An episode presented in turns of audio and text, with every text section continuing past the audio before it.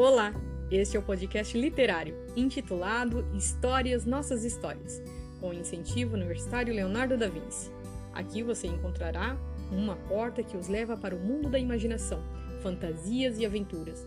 Aqui quem nos fala é a Maristela. E aqui é Lia. Juntos iremos embarcar nesta viagem cheia de emoção Aventuras. e aprendizado.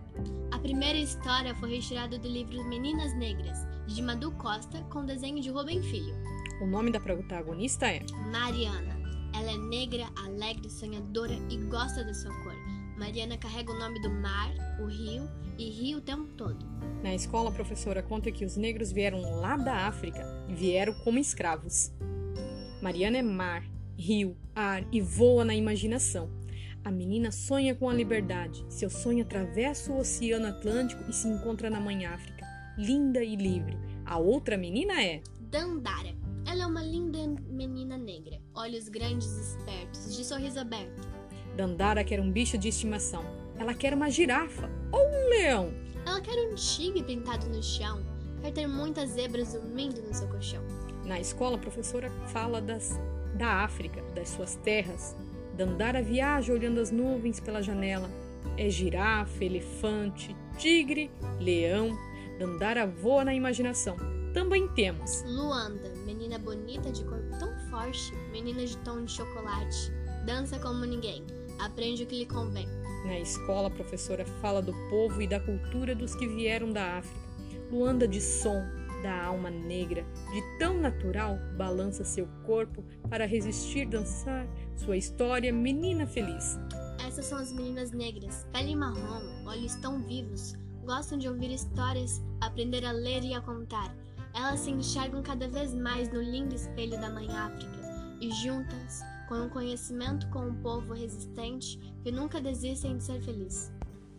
A segunda história a ser contada será do livro A Cambaxirra Se Eu Pudesse, de Ana Maria Machado. Olá, aqui é a Maristela. E aqui é a Lia, Juntas, iremos embarcar nessa viagem cheia de emoção Aventuras. e aprendizado. Vamos lá!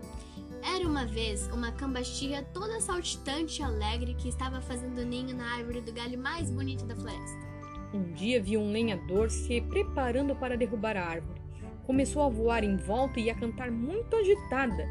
Assim, o lenhador perguntou: Cambaxirra, o que foi que houve? E ela disse: Você vai derrubar a árvore do galho mais bonito, onde eu estou fazendo meu ninho. Não faça isso, por favor. E o lenhador respondeu: Ah, Cambaxirra, se eu pudesse, mas não é comigo. Estou só cumprindo ordens. De quem? perguntou Cambaxirra. Do capataz. Eu morro de medo dele. Ah, Cambaxirra, se eu pudesse. Então a ela voou até a casa do capataz e pediu: Capataz, por favor, não dê ordem ao lenhador para derrubar a árvore mais bonita onde eu estou fazendo meu ninho. O capataz respondeu: Ah, Cambaxirra, se eu pudesse, não é comigo, estou só cumprindo ordens. De quem? Ela, ela perguntou. Do barão, que é o dono da terra e quer muita lenha. Eu morro de medo dele. Então a Cambaxirra voou até o castelo do barão e pediu: Barão, por favor, não dê a ordem ao capataz para dar ordem ao lenhador para derrubar a árvore do galho mais bonito, onde eu estou fazendo meu ninho. Ah, Cambaxirra, se eu pudesse, mas não é comigo. Eu estou só cumprindo ordens. De quem? perguntou a Cambaxirra.